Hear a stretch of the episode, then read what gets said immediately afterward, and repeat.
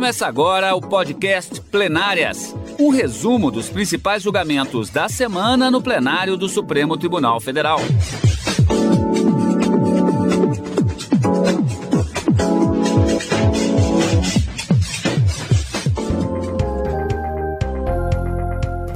Hoje, com os principais momentos das sessões dos dias 16 e 17 de junho de 2021. Karina, uma dinâmica que é muito comum é o início do julgamento dos processos com a apresentação de relatórios, sustentações orais e a perspectiva de julgamento é, na apresentação do voto do relator ou no voto dos ministros em sessões posteriores. Isso marcou essa semana com alguns julgamentos que foram iniciados. Mas temos sim decisões que foram tomadas, julgamentos encerrados no plenário nesta semana. É isso aí, Cadu. Foram pelo menos quatro temas é, tratados no plenário, tanto da quarta como na quinta-feira, essa semana, nem todos concluídos, como você disse, mas pelo menos já iniciados. Na quarta-feira, os ministros acabaram concluindo o julgamento sobre duas leis do Estado do Espírito Santo que questionava justamente a possibilidade de contratação de pessoal temporário para algumas atividades de agentes penitenciários em, em atividade socioeducativa e também acabaram fixando a tese em um recurso extraordinário que já havia sido julgado no plenário virtual em março, concluído esse julgamento em março de 2021, mas faltava apenas a fixação da tese. Outros dois temas foram iniciados no plenário, mas um foi interrompido em razão de um pedido de vista do ministro Nunes Marques. Trata-se de questionamentos sobre dispositivos que foram inseridos no Código de Processo Penal pela legislação que trata da prevenção e combate ao tráfico interno e internacional de pessoas questionamento é para saber se o Ministério Público e delegados de polícia, autoridades policiais, podem requisitar determinadas informações cadastrais e informações pessoais de usuários de telefonia sem ordem judicial. E ainda na quinta-feira, houve o início do julgamento, o ministro Gilmar Mendes, relator, ainda não proferiu seu voto, mas questionando se dispositivos e cláusulas de acordos coletivos já com o prazo expirado, podem integrar contratos individuais de trabalho e, e somente ser modificados quando uma nova norma coletiva sobrevier. Esse julgamento foi interrompido em razão já do adiantado da hora e deve ser retomado no plenário. Em breve a gente vai acompanhar tudinho aqui na TV Justiça. Isso mesmo, Karina, como sempre, vamos fatiar os temas entre os principais momentos das sessões plenárias desta semana do plenário do Supremo Tribunal Federal, dias 16 e 17, respectivamente quarta e quinta-feira. Agora, antes, a gente iniciou o programa hoje de uma maneira um pouquinho diferente. Nós vamos dar uma passada por uma sessão da primeira turma do Supremo Tribunal Federal. Isso porque os 31 anos do ministro Marco Aurélio na Suprema Corte, que se aposenta no próximo mês, foram registrados na sessão desta terça-feira, dia 15 de junho. 31 anos de uma relevante contribuição a esta Corte e de intransigente defesa da importância cotidiana e do inestimável legado da Constituição de 1988, que, aliás, se confunde com o tempo de permanência de Sua Excelência nesta Corte. A Constituição é que tem 32 anos e meio teve durante seus 31 anos como um dos seus grandes intérpretes o eminente ministro eh, Marco Aurélio, que sempre, como Vossa Excelência já ressalvou, destacou-se pela independência, pela firmeza e pela coerência eh, na defesa da Constituição Federal, na defesa das instituições republicanas e na defesa do próprio Supremo Tribunal eh, Federal. Eu convivi com o ministro Marco Aurélio desde o tempo de advogado. Eu gostava de dizer que ter o ministro Marco Aurélio como relator, quando eu era advogado, era uma bênção.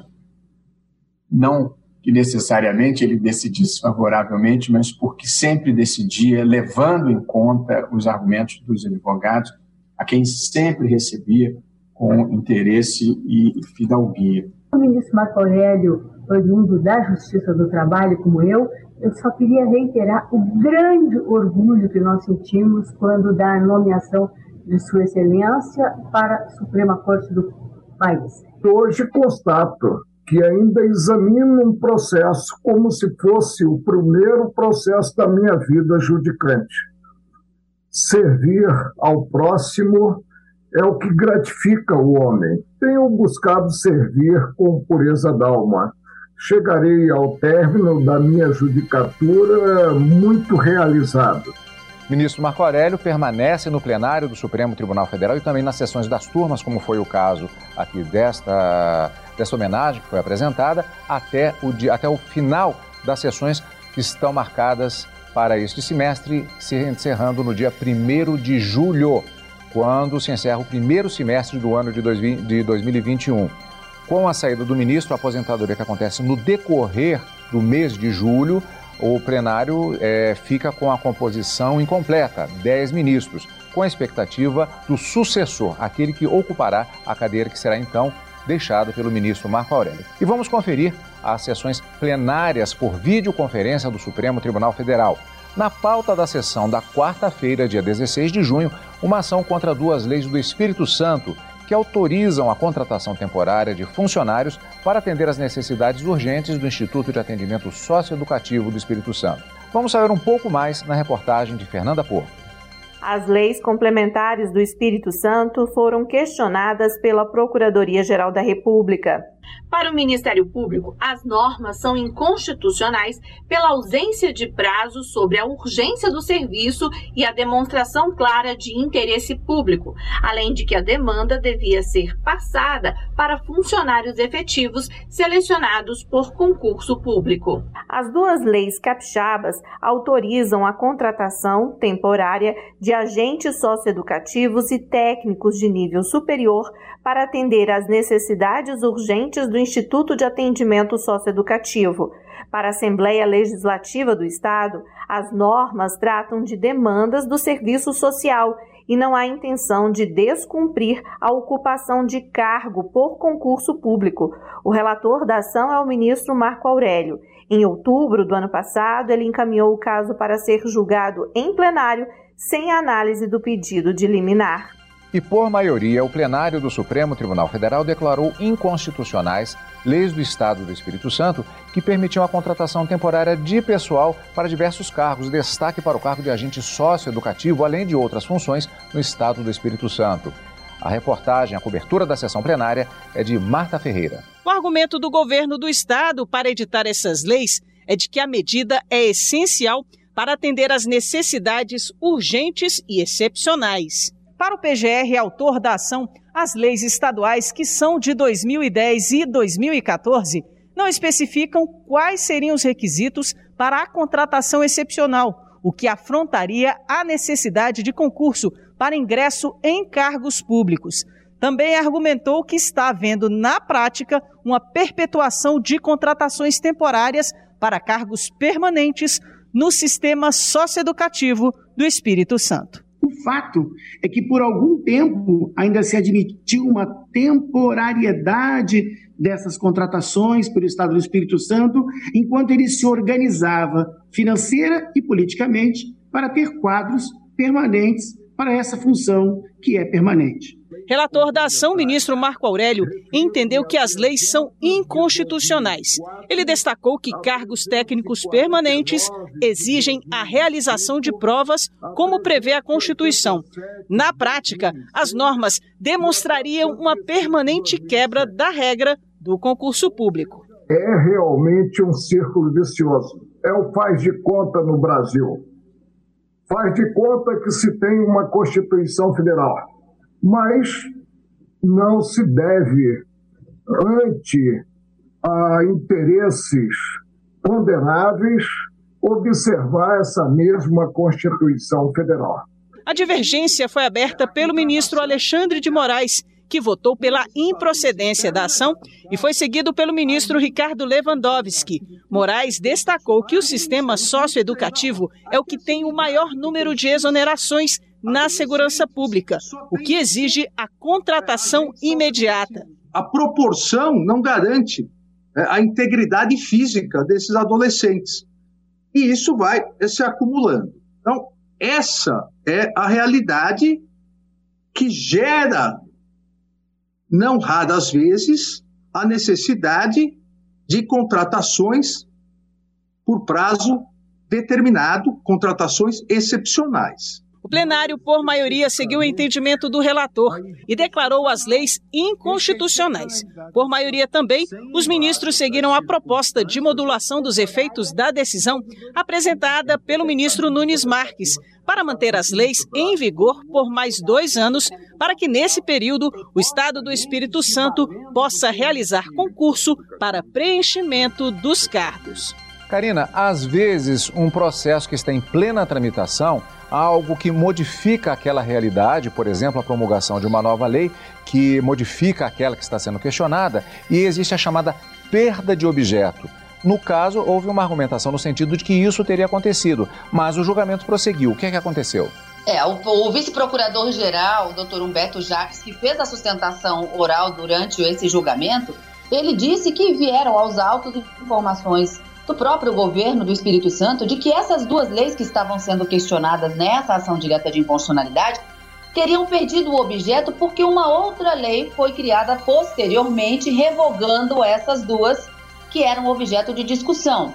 Mas o procurador-geral, o vice-procurador, na sustentação oral, disse que não era o caso de revogação porque haveria uma, uma, uma suposta revogação já que os cargos preenchidos nos termos dessas duas leis questionadas, eles continuavam se perpetuando, possibilitando que o governo pudesse contratar de forma temporária ainda nos termos dessas legislações questionadas. E aí ele propôs, então, que o julgamento é, fosse, que, que, houvesse a continuidade do julgamento e que não fosse declarada essa perda de objeto. O ministro Alexandre de Moraes, que abriu a divergência e que foi acompanhado apenas pelo ministro Ricardo Lewandowski, entendeu que sim teria havido prejuízo a prejudicialidade da ação em razão dessa nova legislação e entendeu também que essas duas leis questionadas elas seriam leis temporárias que permitiriam a contratação desses agentes socioeducativos pelo período de 12 meses, prorrogáveis por mais 12 meses. Então, uma das leis sendo de 2010 permitiria então que a contratação fosse feita nos próximos 12 meses, não é? 2010, 2011 estaria extinto o, o, já teria se exaurido o objetivo da legislação. E o mesmo aconteceu, de acordo com o ministro Alexandre de Moraes, com a legislação de 2014, que também permitiria essa contratação temporária por 12 meses, prorrogáveis por mais 12 meses.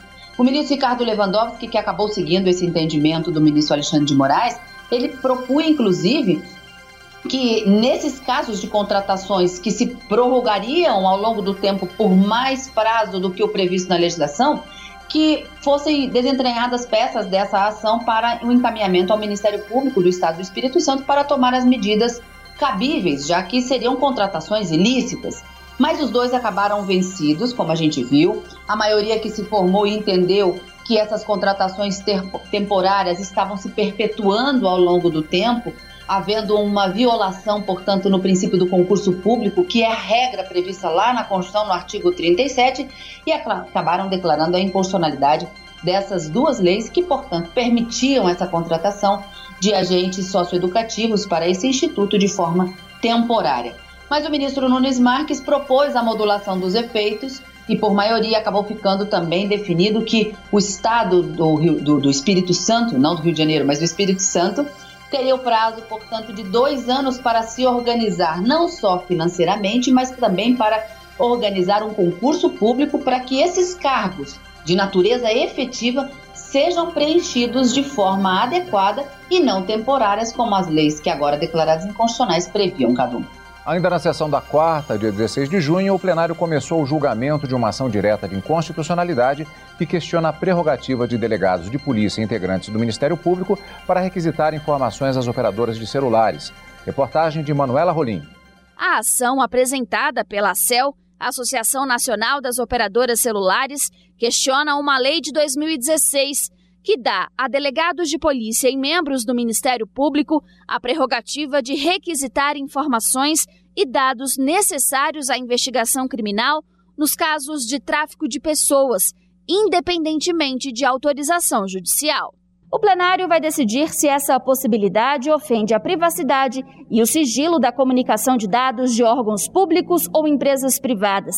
Vai decidir também se a disponibilização imediata dos meios técnicos adequados para a localização da vítima ou de suspeitos ofende o princípio da proporcionalidade. Durante a sessão dessa quarta-feira, o advogado da ACEL disse que, da forma que foi redigida, a norma dá a verdadeira carta em branco para que as autoridades possam acessar todos os dados de cidadãos tidos como suspeitos.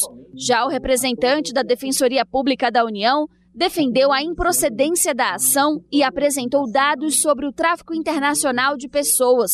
Para ele, essa autorização é importante para que o Estado tenha condições técnicas para agir com a mesma efetividade dos traficantes. O vice-procurador-geral da República, Humberto Jacques de Medeiros, também defendeu a norma e disse que o legislador foi modesto, uma vez que a lei torna acessíveis por autoridades públicas simples dados cadastrais, como nome e telefone, e apenas em situações limites. Ele lembrou que esses dados, há poucos anos, podiam ser acessados por qualquer pessoa em listas telefônicas.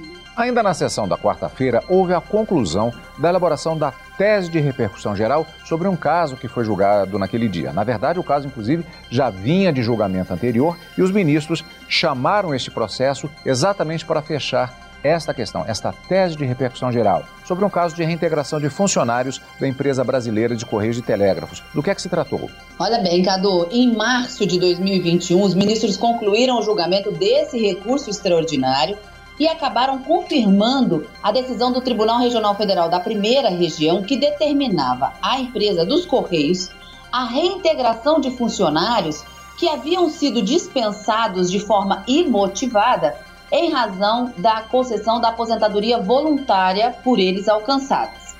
A discussão no recurso extraordinário, que foi apresentado não só pela União, mas também pela empresa dos Correios, é de que essa matéria sobre a reintegração dos funcionários deveria ser julgada pela Justiça do Trabalho, não pela Justiça Comum, no caso a federal. E que também havia uma violação do princípio do concurso público na manutenção desses funcionários, uma vez aposentados, nessa, né, na, na, para continuar exercendo as suas funções. O ministro Marco Aurélio, relator do caso, julgou pelo, pela improcedência desses recursos e foi acompanhado pelos demais ministros. Mas o que prevaleceu foi o entendimento do ministro Dias Toffoli, que também desprovia, mas por fundamento diverso do relator. E naquela ocasião, no plenário virtual, que foi encerrado em 12 de março de 2021, ficou faltando apenas a tese para ser fixada, já que se trata de um recurso de repercussão geral reconhecido, ou seja, essa decisão vai acabar produzindo efeitos em tantos outros processos que aguardavam esse julgamento aqui no Supremo. E o ministro Dias Toffoli propôs uma tese que acabou ficando vencedora em detrimento da tese apresentada pelo ministro Marco Aurélio. Ele fez uma, uma divisão no tempo em relação ao que determina a, a emenda à Constituição número 103 de 2019, que foi promulgada em novembro de 2019. E ele disse o seguinte: a emenda constitucional número 103, ela estabeleceu na Constituição, a partir da sua promulgação, que a aposentadoria de funcionários, mesmo pelo regime geral da Previdência Social, faz romper o vínculo empregatício e que, portanto, não poderiam ser mantidos esses funcionários nos Correios se eles tivessem se aposentado. No entanto, essa determinação não alcança os funcionários dos Correios nesse caso concreto. Por quê? Porque a aposentadoria deles se deu antes da promulgação da emenda.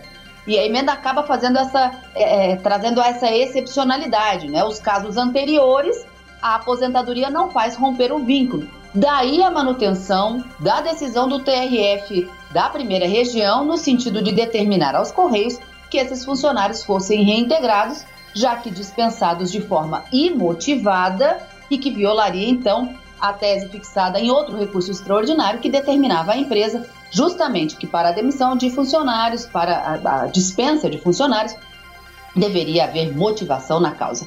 E ficou, portanto, uh, fixada essa tese, concluído, portanto, esse julgamento envolvendo essa dispensa de funcionários na empresa de Correios e Telégrafos, uma empresa pública em que os funcionários são contratados por meio de concurso públicos, mas são regidos pelo regime seletista. Competência para julgar esse caso, Justiça Comum, Justiça Federal e não a Justiça do Trabalho. E o Supremo Tribunal Federal retomou na sessão da quinta-feira, dia 17 de junho, o julgamento de ação que questiona a norma que permite a delegados de polícia e membros do Ministério Público requisitar dados telefônicos em investigações de tráfico de pessoas, independente de autorização judicial. Lembrando que esse julgamento ele foi iniciado na sessão da quarta-feira, mas retomado, portanto, na sessão do dia 17 de junho. Marta Ferreira. Está em discussão o trecho de uma lei de 2016 que trata da prevenção e repressão ao tráfico interno e internacional de pessoas e estabelece que as operadoras telefônicas têm até 24 horas para atender às requisições de delegados de polícia e integrantes do Ministério Público, independentemente de autorização judicial. A Associação Nacional de Operadoras Celulares, autora da ação, argumenta que a lei seria inconstitucional porque autorizaria a liberação de informações sobre os usuários que as operadoras têm o dever de guardar, violando assim a privacidade e o sigilo das comunicações. Relator do processo, o ministro Edson Fachin votou pela improcedência da ação por entender que os trechos questionados estão de acordo com a Constituição e por isso são válidos. Faquim ressaltou o significado de dados cadastrais previsto na legislação brasileira, que são definidos como informações referentes a nome, endereço de assinante ou usuário registrado e autenticado. É inequívoca a interpretação segundo a qual, na expressão dados cadastrais, não estão incluídas interceptação de comunicação ou de dados telemáticos, mesmo em relação à possibilidade de requisição de meios, como prevista no artigo 13b, não há que se falar em violação à reserva de jurisdição, eis que a possibilidade de requisição visa a identificação e a localização imediata da vítima. O crime, portanto, está em evidente situação de flagrância, caso em que a própria norma constitucional admite restrição à privacidade de forma mais aguda. O ministro Nunes Marques pediu vista, mas o ministro Marco Aurélio adiantou o voto, abrindo divergência e julgando a ação procedente. Segundo o ministro, a Constituição é categórica ao exigir autorização judicial para o afastamento da privacidade. Se mostra conflitante com a Constituição a tomada da cláusula de forma abrangente, como se uma autorização geral genérica ah, seja suficiente para afastar-se a privacidade.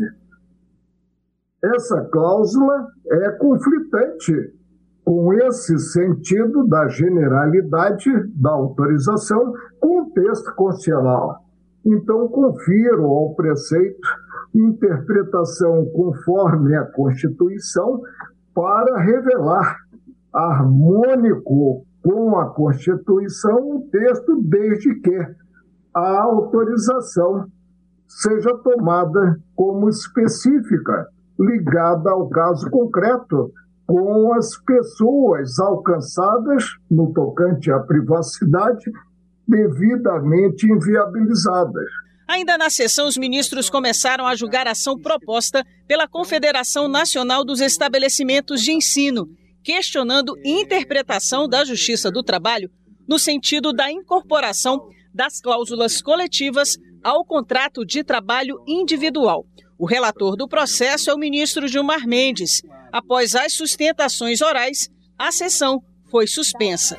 Pois é, Karina, foi aquilo que a gente comentou no início do programa, essa dinâmica de já se aproveitar o tempo da sessão para já dar é, início a julgamento de processos que estavam previstos, o que acaba adiantando o trâmite do processo na Suprema Corte. E havia uma expectativa exatamente a algumas, algumas ações, não era só essa, relativas a direito do trabalho. E essa, de relatoria do ministro Gilmar Mendes, foi iniciada com as sustentações orais, o relatório antes do ministro Gilmar Mendes e a expectativa de retomada posteriormente com o voto do relator. Mas já temos, portanto, engatilhado e já, na verdade, já foi feito o disparo, digamos assim, fazendo uma analogia, uhum. para esse julgamento também sobre direito do trabalho. É, Cadu, é um tema de extrema importância dentro da Justiça do Trabalho, que é a discussão sobre decisões judiciais, não só do Tribunal Superior do Trabalho, mas também dos tribunais regionais do trabalho, que vem, que vem aplicando o entendimento no sentido de que cláusulas que estão previstas em acordos coletivos de trabalho já expirados podem integrar contratos individuais de trabalho. E aqui a pergunta é saber se essas cláusulas, se esses dispositivos de acordos coletivos já expirados somente podem ser modificados uma, quando uma nova convenção ou acordo coletivo for feito. Então, há uma grande discussão acerca dessas decisões da Justiça do Trabalho nessa arguição de descobrimento de preceito fundamental da relatoria do ministro Gilmar Mendes. Quando esse julgamento voltar ao plenário, quando for pautado novamente, já deve ser retomado com o voto do ministro relator, ministro Gilmar Mendes e os demais que o seguem. E vamos voltar um pouquinho no tempo antes do início da sessão da quarta-feira, dia 16. O presidente do Supremo Tribunal Federal, no início da sessão, lamentou a morte do ex-vice-presidente da República, Marco Maciel, e do economista Carlos Langoni, que foi presidente do Banco Central. O ministro Luiz Fux também lamentou a morte de quase meio milhão de brasileiros vítimas de Covid-19. Me refiro primeiramente ao saudoso é, vice-presidente Marco Maciel, que deixou muitas marcas na história do Brasil como jurista, parlamentar, governador e vice-presidente da República.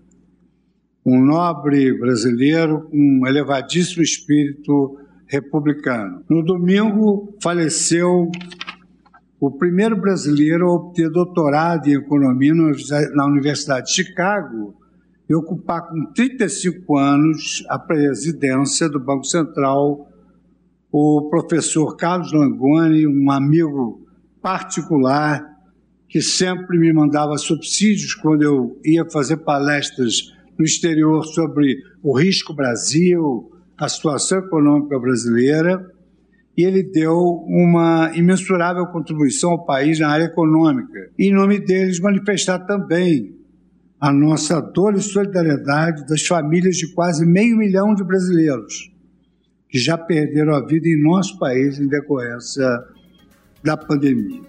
É triste encerrar o programa assim, mas da mesma maneira como é feito o registro no plenário do Supremo Tribunal Federal com esses dados, infelizmente, a missão jornalística é justamente de informar e fazer o registro, esse triste registro, encerrando o nosso programa de hoje, infelizmente. De qualquer maneira, Karina, encontro marcado com mais julgamentos do plenário do Supremo Tribunal Federal. Caminhando já para o encerramento desse semestre judiciário, penúltima semana de julgamentos no plenário, nosso encontro quarta e quinta-feira ao vivo, a partir das 14 horas no direto do plenário, mas no final de semana o nosso encontro é no Plenárias. Você acompanha o Plenárias aqui na Rádio Justiça e também pelo YouTube. Obrigado, como sempre, pela sua companhia. Você acompanhou o podcast Plenárias, um resumo dos principais julgamentos da semana no plenário do Supremo Tribunal Federal.